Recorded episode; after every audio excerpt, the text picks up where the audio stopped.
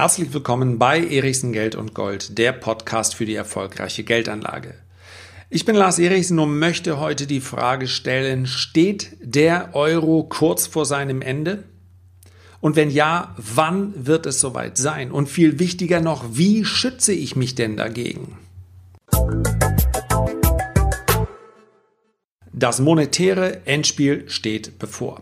Wunderschöner Titel, ich gebe es ganz offen zu, der ist nicht von mir.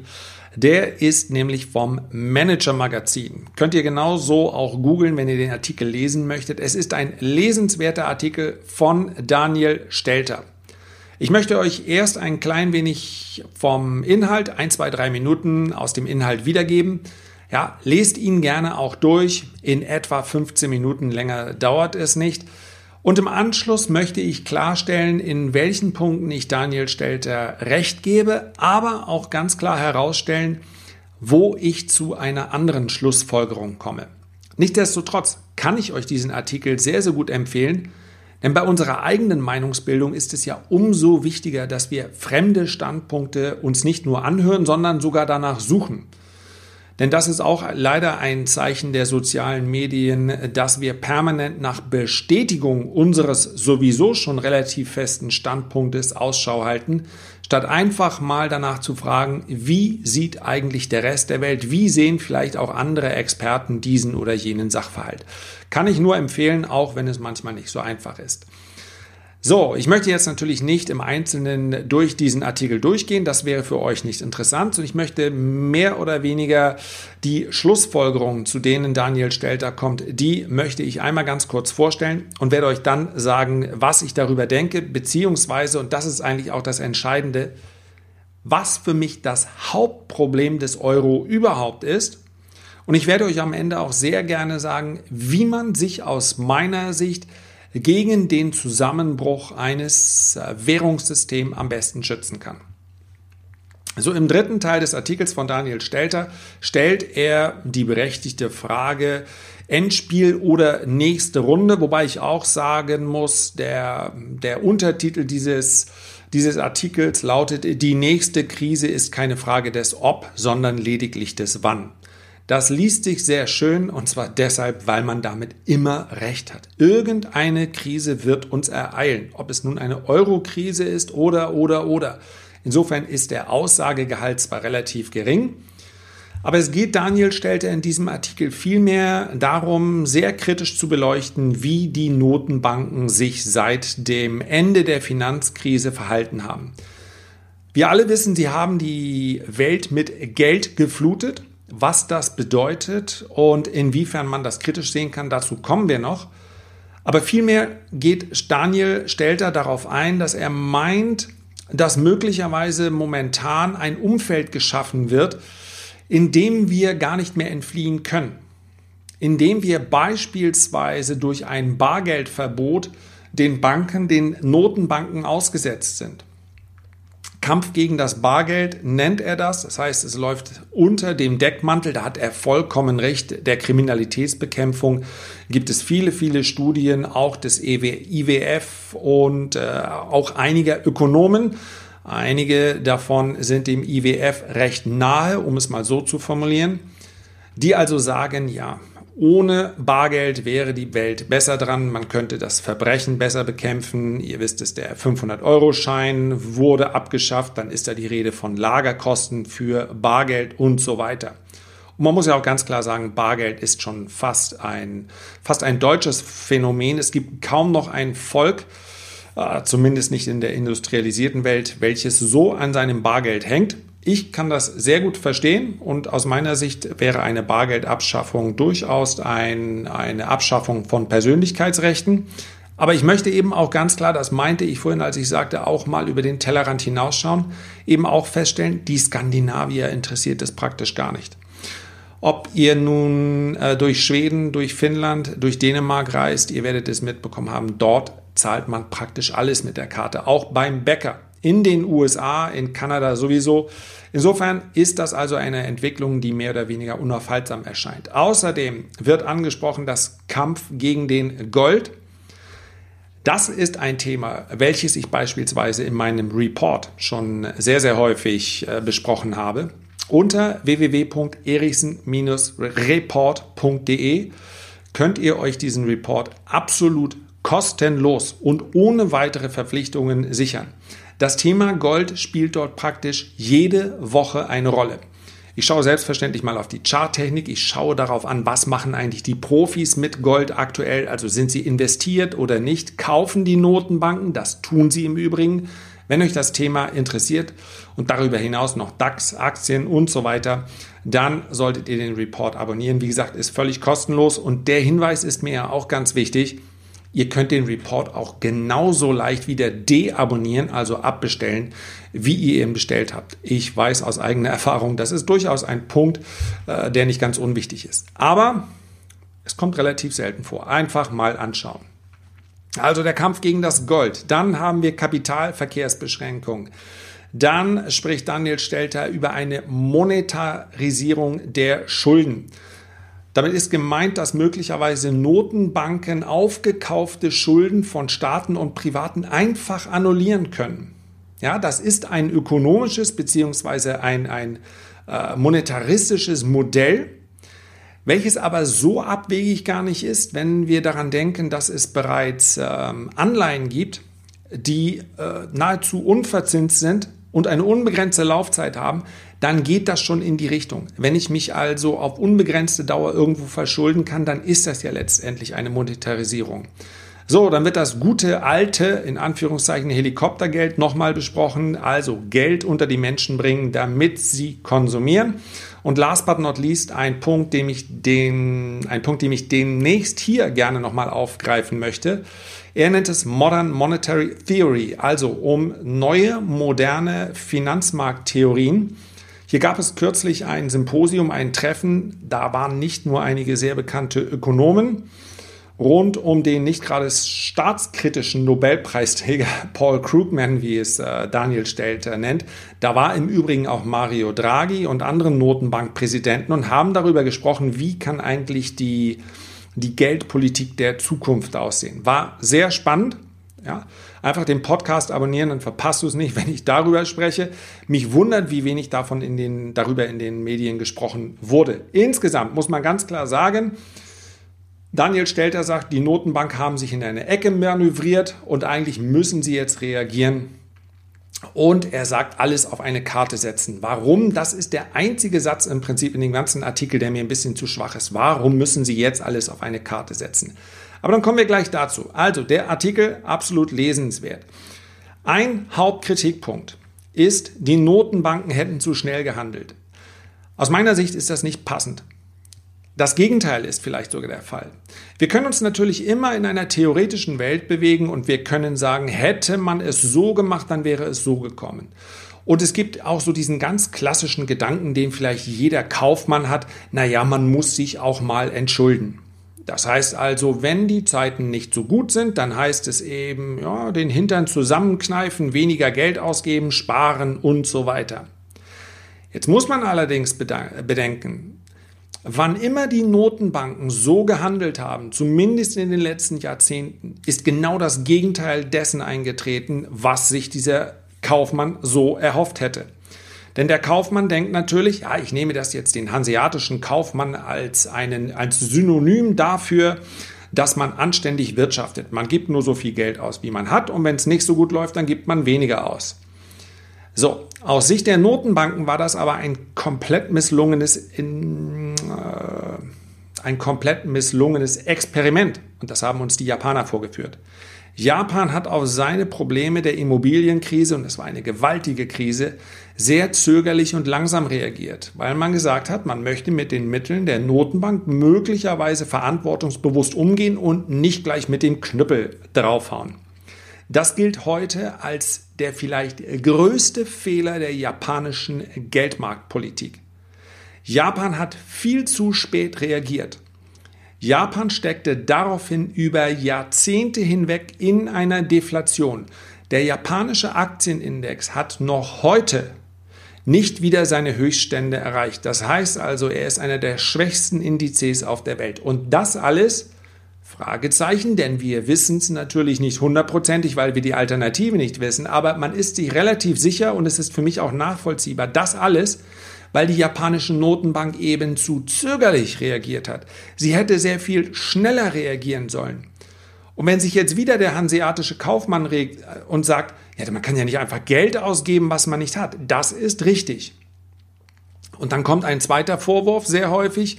Ja, die Reichen, die profitieren natürlich von der Notenbankpolitik. Auch das ist richtig, darüber werde ich gleich noch sprechen. Aber das sollte dir mal ganz klar sein.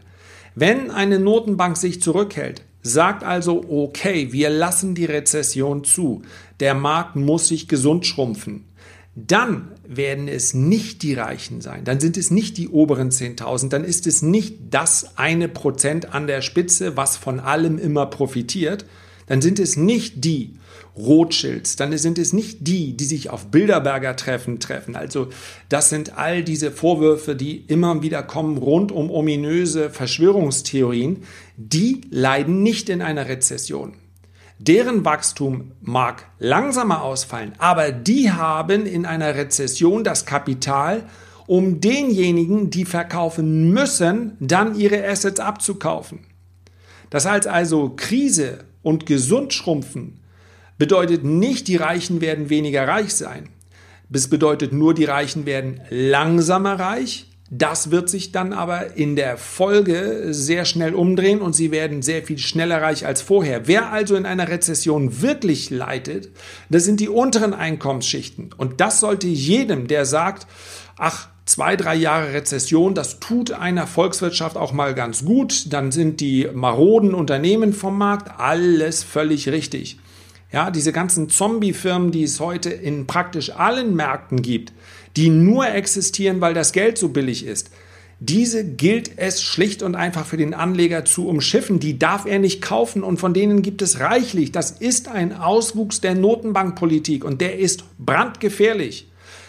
Aber dass es die gibt, ist möglicherweise der Preis dafür, dass wir eben keine Rezession zugelassen haben. Und das sollte man immer daran denken, wenn man sagt, auch mal eine Rezession zulassen. Ja, richtig, aber es trifft die Ärmsten der Armen bei einer Rezession. Es trifft die unteren Einkommensschichten und so weiter und so fort. Das nur im Hinterkopf behalten, wenn man solche Forderungen aufstellt. Und wenn wir uns anschauen, wir sind noch immer bei den Notenbanken, die schnell oder langsam handeln. Da muss man, äh, wenn man sich die letzten zehn Jahre anschaut, darf man mal feststellen, dass die Notenbank, die am allerschnellsten reagiert hat, nämlich die Federal Reserve, die amerikanische Notenbank, die hat es am besten hinbekommen. Die amerikanische Wirtschaft hat sich sehr viel schneller wieder erholt. Und durch diese, diese schnelle Erholung war es der Federal Reserve, der amerikanischen Notenbank, auch möglich, ja, die Zinswende kommt jetzt eindeutig ins Stocken, wahrscheinlich ist sie sogar abgesagt, aber immerhin konnte sie mehrere Zinsschritte, mehrere Zinserhöhungen umsetzen. Während die EZB, die ja aus Sicht von Stelter auch so schnell gehandelt hat, die hat wahrscheinlich nicht schnell genug gehandelt. Die hat nämlich diese kurze Phase der Erholung verpasst. Wir haben hier immer noch Nullzinsen und damit, und das ist ja das Gefährliche, das ist der Vorwurf und damit hat Stelter völlig recht, damit haben die Notenbanken keinerlei Spielraum.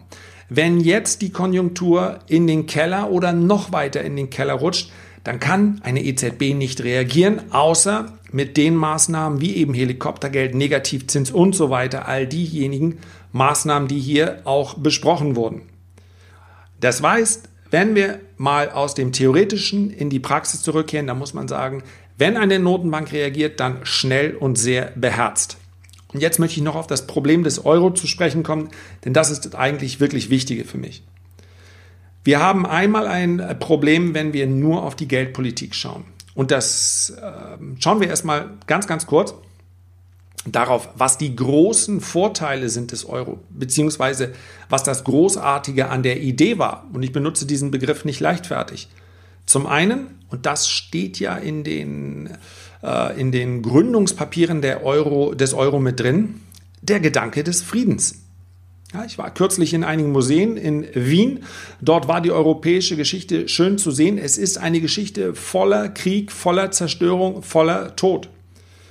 Und wenn wir uns das ansehen, und ohne irgendwie pathetisch zu werden, ja, dann muss, müssen wir doch feststellen, eine gemeinsame Währung, in der drin steht, diese Währung besteht auch, weil wir nie wieder miteinander Krieg führen möchten Ja, dann mag das für den einen oder anderen naiv klingen, aber ich finde den Ansatz sehr gut. Als Vater von äh, zwei Kindern wünsche ich mir natürlich eine Welt, in der kein Krieg entsteht. Konflikte, Auseinandersetzungen. Alles das ist sicherlich immer wieder Teil, Teil dessen, wenn Menschen miteinander zusammenleben. Aber sich gegenseitig zu zerstören, ist etwas komplett anderes.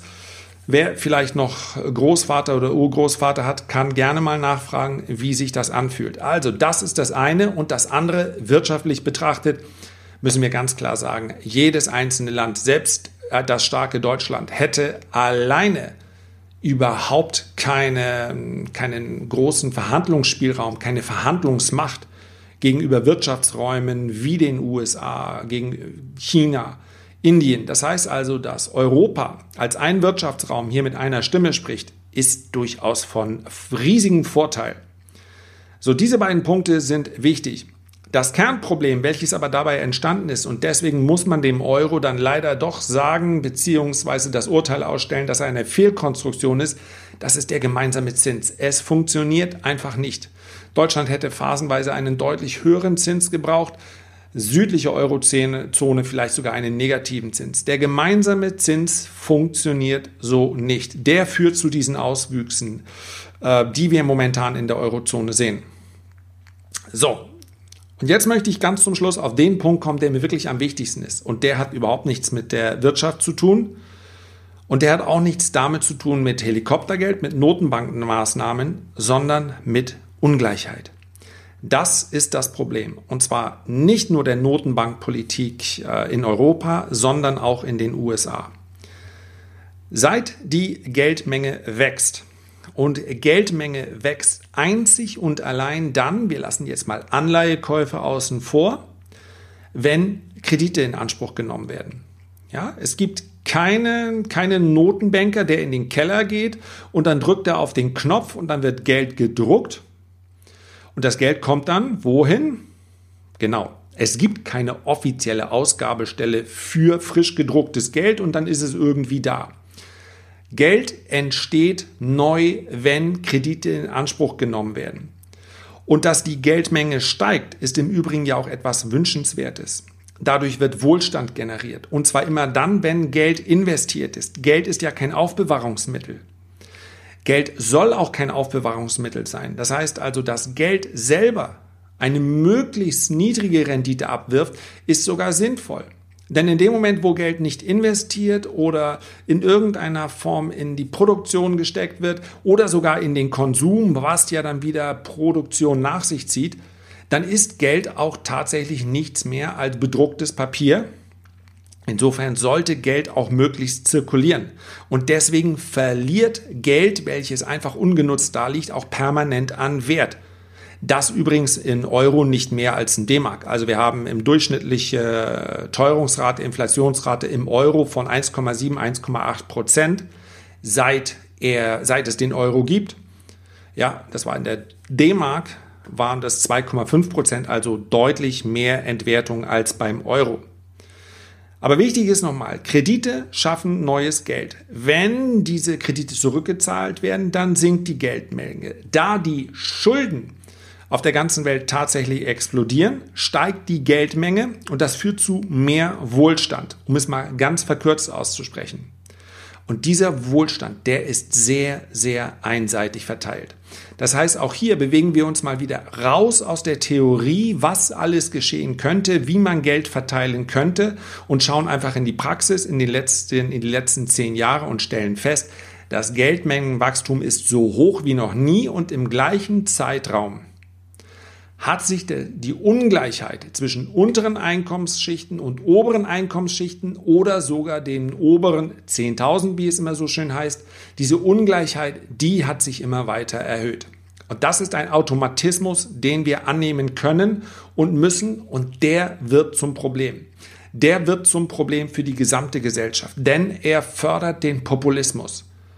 Populismus ist immer etwas Negatives. Wir dürfen, ich hier in diesem Podcast darf feststellen, diese Ungleichheit ist verkehrt. Wir müssen der Ungleichheit äh, entgegenwirken. Aber ich behaupte niemals, dass ich das in einem zehnminütigen Podcast machen kann. Genau das tun aber Populisten. Populisten versprechen dir mit ein, zwei, drei wenigen Sätzen die Lösung. Und die Lösung sieht immer einfach aus, damit du sie auch äh, begreifst. Die Lösung lautet immer, entweder wir lassen diese oder jene nicht ins Land oder wir besteuern diese oder jene. Und ich möchte fraglos äh, zugeben oder beziehungsweise stimme zu, wenn wir über eine Vermögenssteuer für Superreiche sprechen, also 10, 50, 100 Millionen aufwärts, dann wäre das sozial absolut gerecht. Ich bin deshalb weder ein Linker noch ein Rechter, wenn ich so etwas absolut unterstützen würde. Ja, aber die Lobby derer ist auch relativ groß. Aber mit solchen einfachen Lösungen, du darfst hier nicht rein oder wir drehen mal an dem Schräubchen mit den Steuern oder wir trennen uns einfach von dieser Währung oder wir wählen einfach mal den. Das sind einfache Lösungen. Nur die ändern überhaupt nichts an dem Ungleichgewicht, an der Ungleichheit. Diese schnellen Problemlöser, diese Populisten sind aus meiner Sicht das große Problem, welches unser Geldsystem hervorbringt. Und das ist das wahre Problem, mit dem wir uns vermutlich in den nächsten Jahren ganz intensiv auseinandersetzen müssen, damit es nicht aus dem Ruder läuft. So, an der Stelle beende ich jetzt mal den Podcast. Selbstverständlich ist das ein weitreichendes Thema. Deswegen werde ich das Thema Euro und auch äh, Geldsystem natürlich in den nächsten Wochen weiter besprechen. Mach's gut. Herzlichen Dank für deine Aufmerksamkeit. Wenn du auch die nächsten Podcasts nicht verpassen möchtest, dann abonniere am besten diesen Kanal und wenn du Lust hast, dann hinterlass gerne eine Bewertung. Selbstverständlich freue ich mich auch über ein positives oder kritisches Feedback. Bis zum nächsten Mal.